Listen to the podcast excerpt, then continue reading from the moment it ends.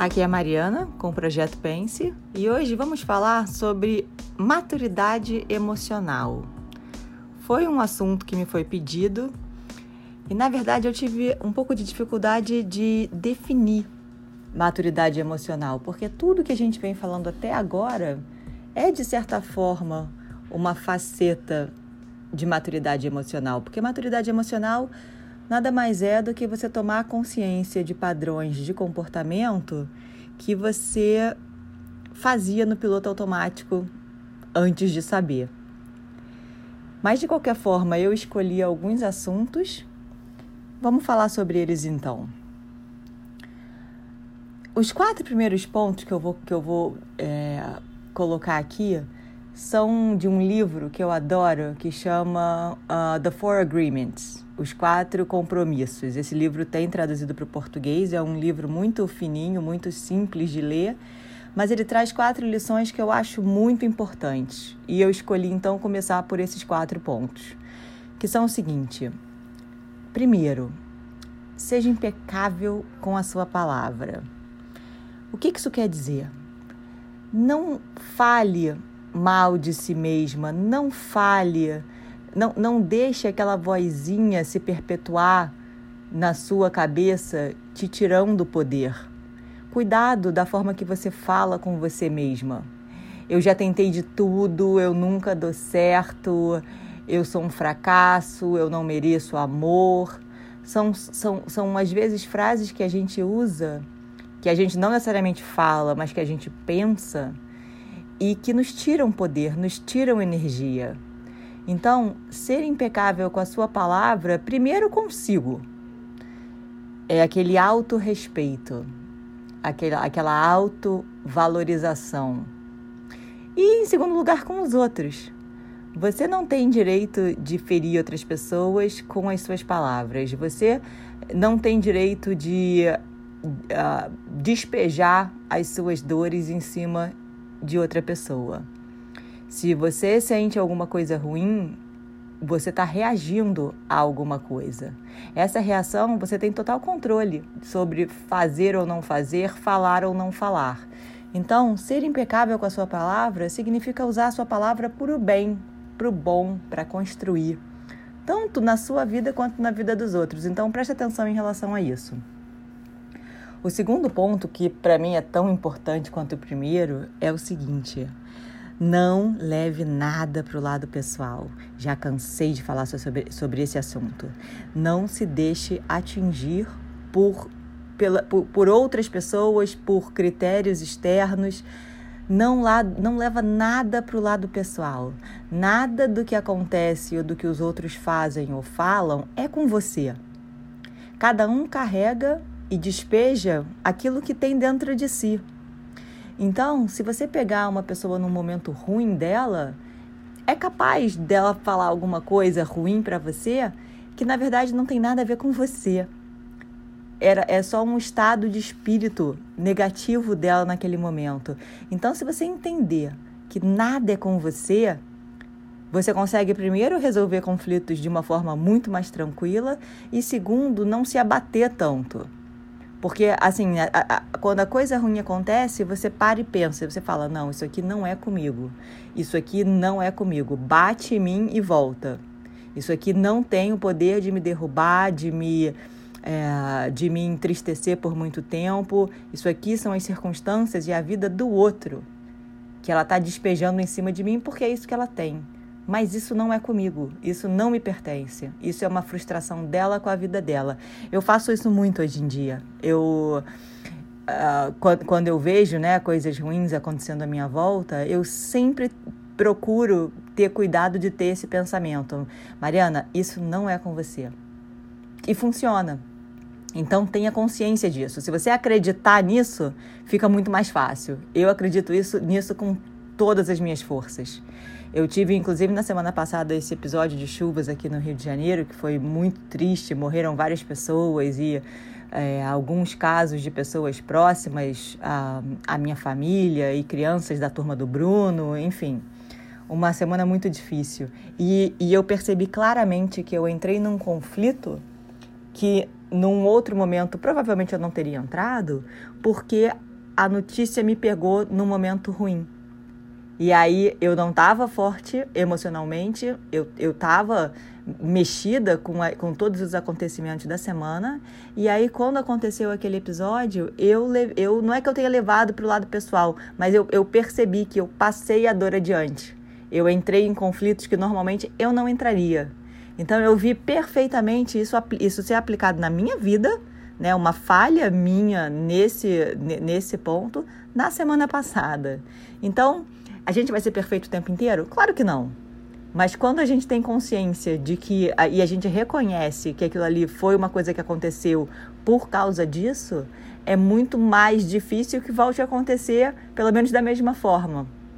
Então, ter, não, aqui não é para você acertar o tempo inteiro, mas é para você identificar quando você não conseguir acertar, porque aí da próxima vez vai ficar mais fácil para você. Então, isso, eu estou falando disso essa semana e foi algo que eu não consegui monitorar bem, né? Não consegui administrar bem na semana passada. O terceiro ponto é o seguinte: não tire conclusões. Não dê significados imutáveis às coisas. Todas as coisas têm dois ou três lados. Quando você se fecha em um significado, você você tira uma conclusão sobre determinado fato e isso simplesmente não é verdade. Se você colocar cinco pessoas para observarem um evento qualquer e depois você pedir às cinco pessoas que descrevam esse evento e o que foi mais importante para elas, as cinco pessoas vão ter visões diferentes daquele mesmo evento. Porque, de novo, cada um enxerga aquilo que é o seu mundo. Tem uma fita do Tony Robbins muito interessante sobre isso, onde é, foi gravada no 11 de setembro. Ele estava num seminário nesse dia. E, e aí, então, acabou sendo um seminário é, voltado a conflitos e negociação indireta. É, e tem uma hora em que ele, em que ele chama cinco pessoas lá do, da, da área né, de Nova York que subam no palco e ele pergunta para cada pessoa o que, que a pessoa sentiu na hora em que soube do atentado terrorista do 11 de setembro. Uma pessoa se sentiu triste pelos órfãos, uma pessoa se sentiu culpada porque não estava lá, uma pessoa se, se sentiu muita raiva dos terroristas, uma pessoa sentiu que era retribuição merecida para os Estados Unidos, payback, assim, vocês fizeram, agora vocês estão pagando.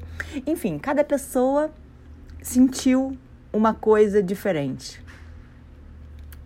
E aí, como ele, e aí ele continua ali o episódio e as conversas, e ele faz as pessoas perceberem que, na verdade, aquele sentimento, aquela emoção não foi única daquele acontecimento. A pessoa que se sentia sempre com pena, enfim, nesse caso foi com pena dos órfãos, mas ele, eh, a pessoa percebeu e confirmou que em vários acontecimentos extraordinários, em várias coisas que mexem nela, geralmente o que ela sente é pena.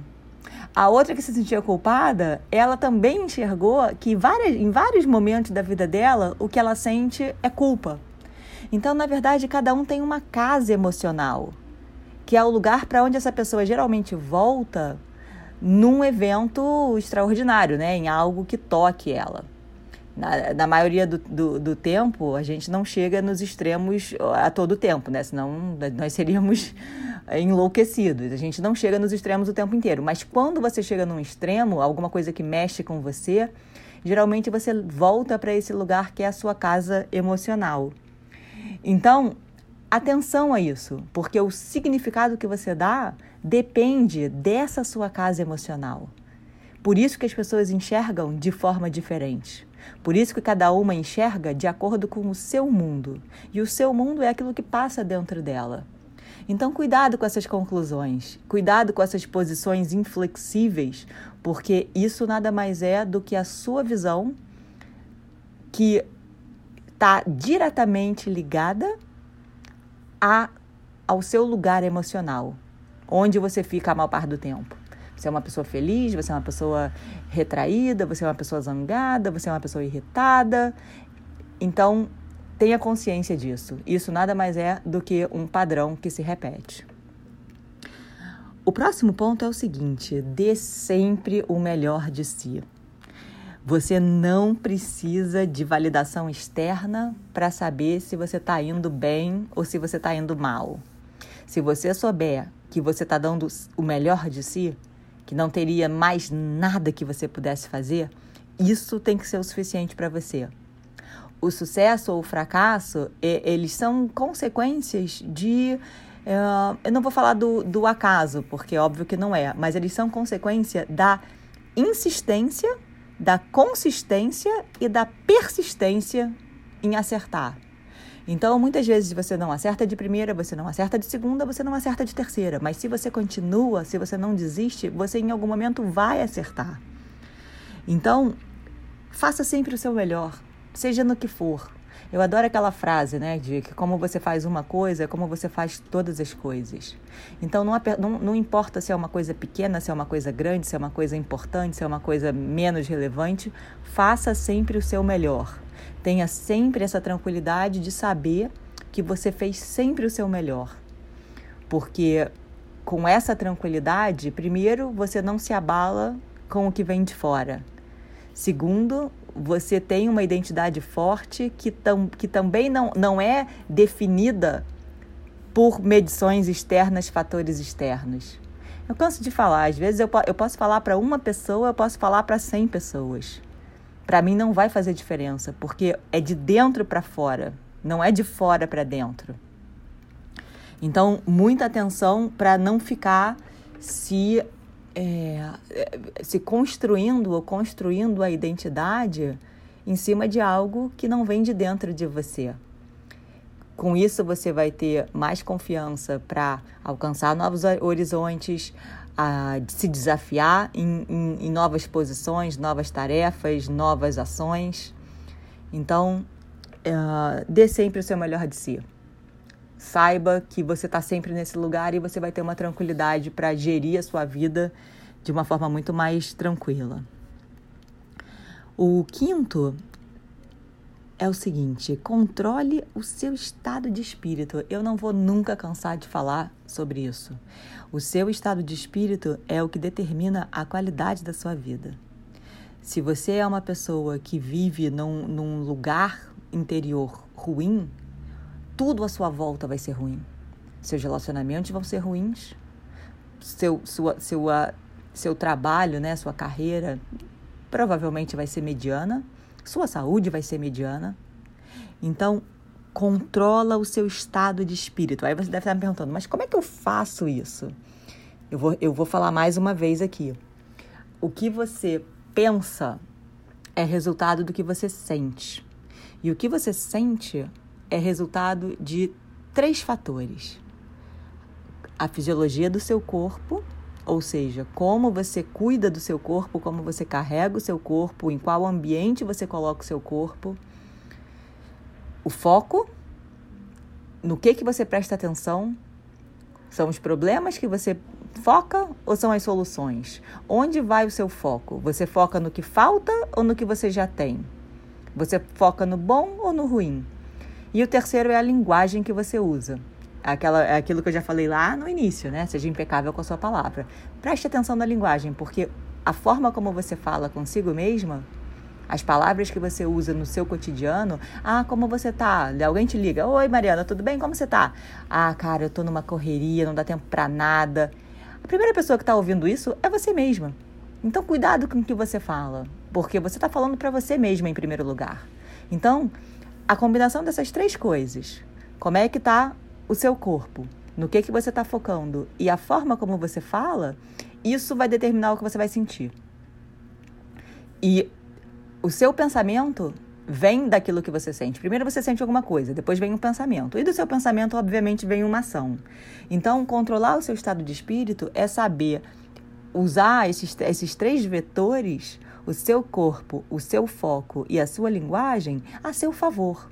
Então, se você não está tendo um dia bom, vai dar um mergulho, mexe o teu corpo, vai fazer um exercício.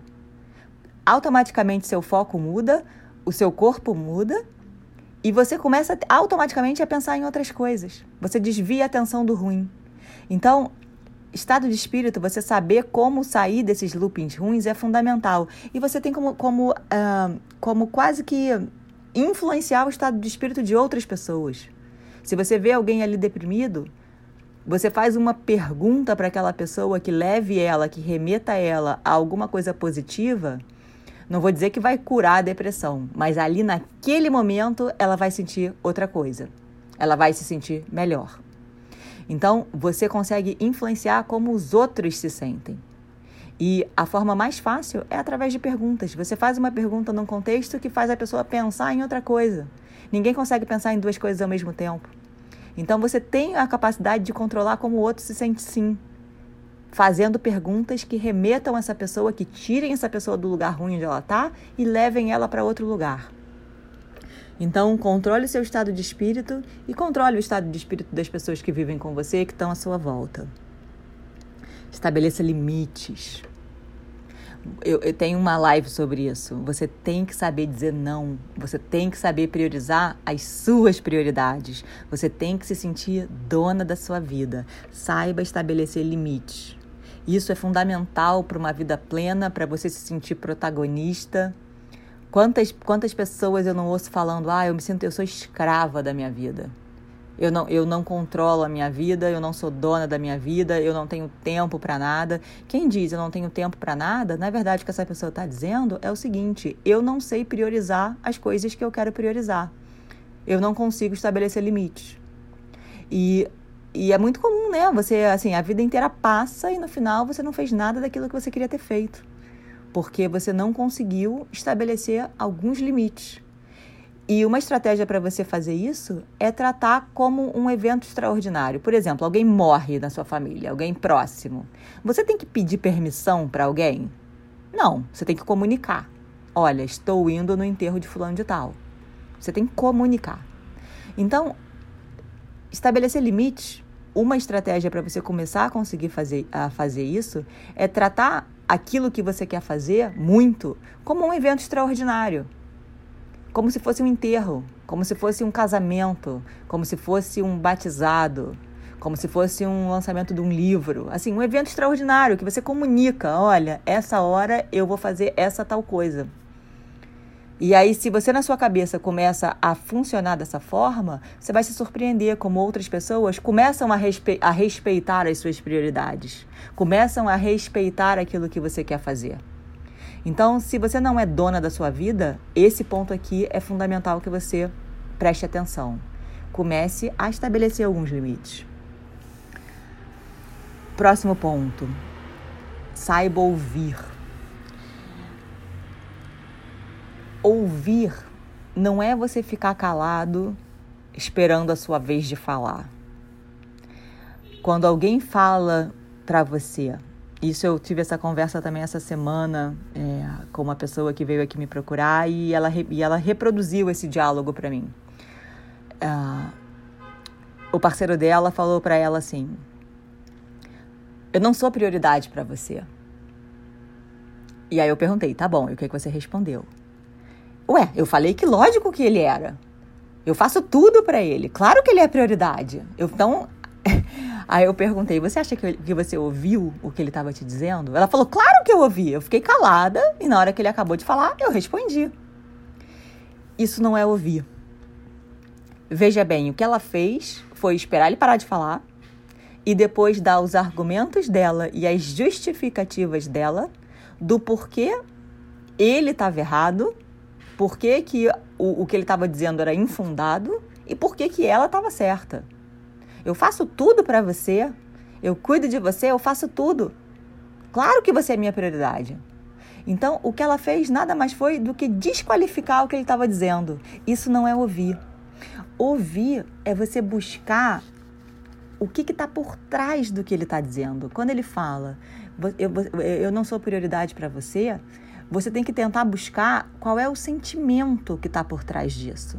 O que, que ele está sentindo? Ele está se sentindo o quê? Desprestigiado? Não amado? Não ouvido? não respeitado, o que, que ele está sentindo. Então você tem que levar a conversa, ao invés de responder, mas claro que eu faço tudo para você. Você pergunta, por, por, o que está te fazendo sentir assim? Me dá um exemplo de quando você, quando você sentiu que você não era prioridade. E vê se vocês conseguem chegar no sentimento do que, que a pessoa está sentindo. Porque na hora que você identifica o sentimento, você consegue ver qual é a falta que está por trás desse sentimento. Já falei sobre as seis necessidades humanas. Então, quando alguém fala, você não, eu não sou prioridade para você, o que está faltando para essa pessoa é a necessidade provavelmente de se sentir especial e de conexão. Então, quando você identifica o que falta, aí sim você começa a ter a possibilidade de trabalhar em ações que, que, que essa pessoa não se sinta mais dessa forma. Mas não é desqualificar, porque aqui não é buscar quem está certo quem está errado. A gente não está procurando um juiz da partida. Ah, você falou com ele cinco dias, cinco vezes no dia, então isso aqui realmente qualifica como prioridade. Não, a gente não está a gente não tá buscando o certo e o errado e nem ninguém aqui é juiz de nada. O que, o que precisa ser feito é o seguinte: quando uma pessoa fala alguma coisa que vem embalado num papel de embrulho que parece um conflito, na verdade é um pedido de ajuda. Então, a gente tem que saber enxergar qual é essa ajuda que essa pessoa está pedindo. Ah, eu estou me sentindo desprestigiado. O que está me faltando é a, é a, necessidade de me sentir especial. Eu não estou me sentindo especial para você. Então, a pessoa não vai conseguir verbalizar dessa forma. Vem na, em, como se fosse um conflito, mas você tem que saber ouvir. Então, maturidade emocional é saber ouvir. E ouvir é isso. Ouvir não é se justificar, dar os seus argumentos e desqualificar o outro. Ouvir é conseguir entender o que, que o outro está sentindo para conseguir entender o que está faltando. Então vamos seguir. Deixe seu passado no passado. Quando acontece alguma coisa ruim com a gente, a nossa mente ela registra isso porque ela entrou em, sinal, é, em alerta né, naquele momento, então ela tem todo o registro da, daquele alerta, né, daquilo que aconteceu, porque a nossa mente ela foi feita para nos proteger. Ela não quer que a, ela não quer que a gente morra num acidente, a gente não quer, ela não quer que a gente morra por, por um descuido. Então a nossa mente foi feita para nos proteger. Quando acontece alguma coisa no presente, a mente fica o tempo inteiro buscando essas associações com coisas que já aconteceram no passado para ela avaliar se aquilo ali é um perigo ou não. E muitas vezes ela identifica perigo e risco onde não há. É só uma associação. Então, vou dar um exemplo.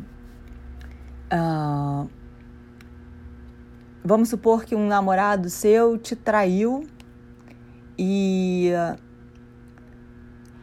você soube que é, que ele estava com essa pessoa quando na verdade ele tinha mentido para você. Ele mentiu para você, falou para você uma coisa e ele fez outra e foi encontrar com a pessoa e estava te traindo. Então, isso aconteceu no passado. Aí vem para o presente. Vamos supor que o seu marido minta para você. Não estou justificando a mentira.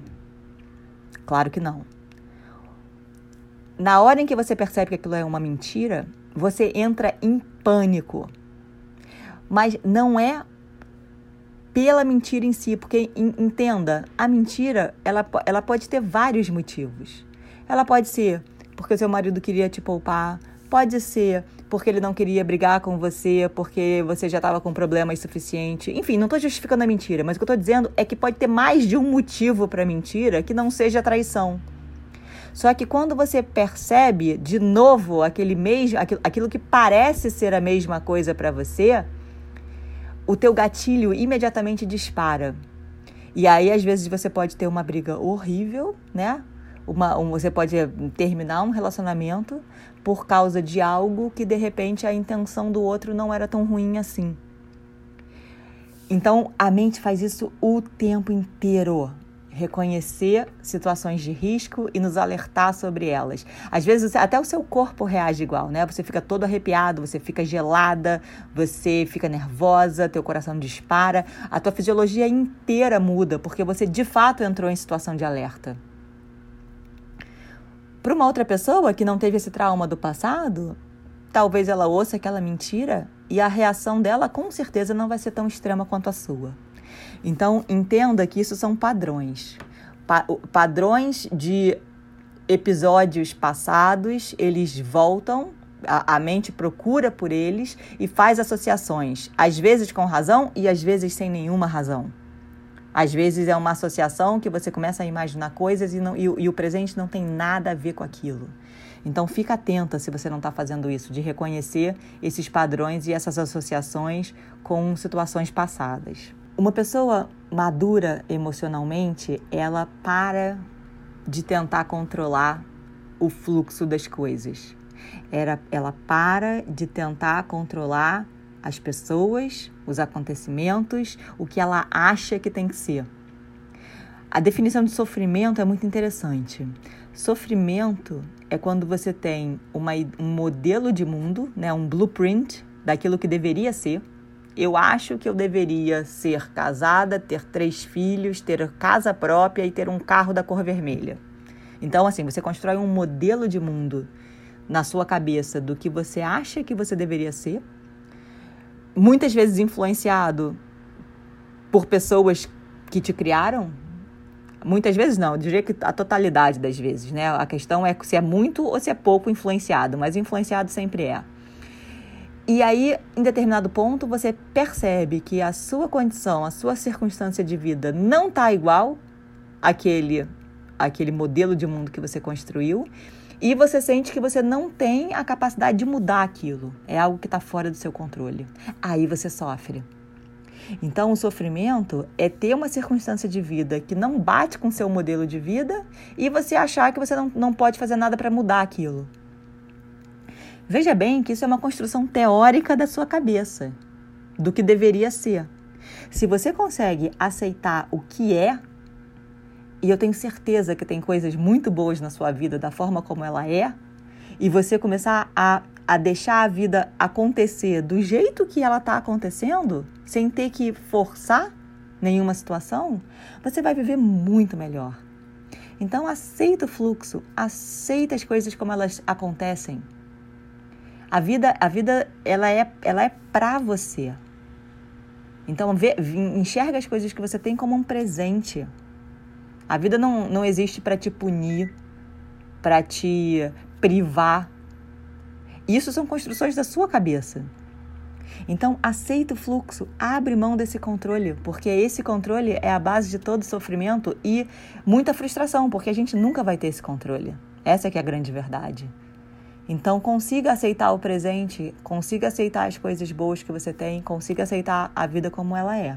E aí liga diretamente com o próximo, que é o seguinte: quando você consegue fazer isso, você para de se culpar, você para de se punir, você, você para de querer pensar, ai, eu não devia ter sentido isso. Ai, será que eu sou uma pessoa boa? Será que eu sou uma pessoa ruim? Não, aceita as suas emoções. Vai ter alguns momentos em que você vai sentir coisas boas, vai ter alguns momentos em que você vai sentir coisas ruins, você vai sentir raiva. Tá tudo bem.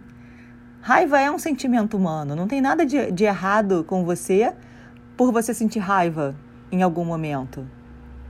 Então, para de se culpar, para de se punir, para de tentar é, construir aquela imagem de perfeição, de empurrar outras coisas para baixo do tapete. Aceita. Aceita o que você sente. Aceita o que é.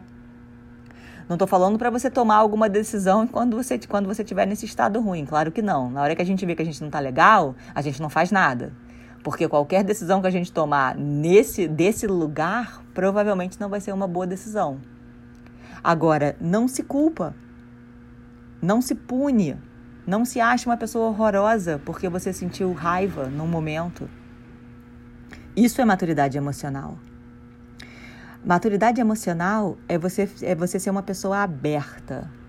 Você não precisa se proteger de, a, atrás de quatro paredes. Você não precisa mostrar força o tempo inteiro. Muito pelo contrário. As pessoas maduras, elas, elas são confiantes o suficiente para mostrar as falhas delas, os erros delas. Então, seja uma pessoa aberta.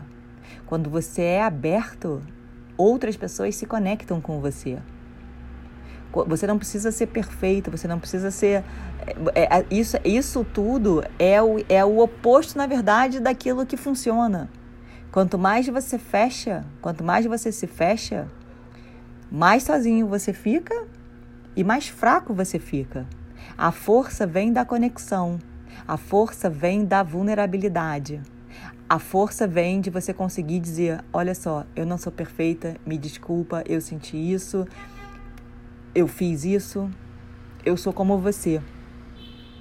A força vem de uma conexão, de uma empatia, de você estar presente para o outro, de você estar conversando com o outro.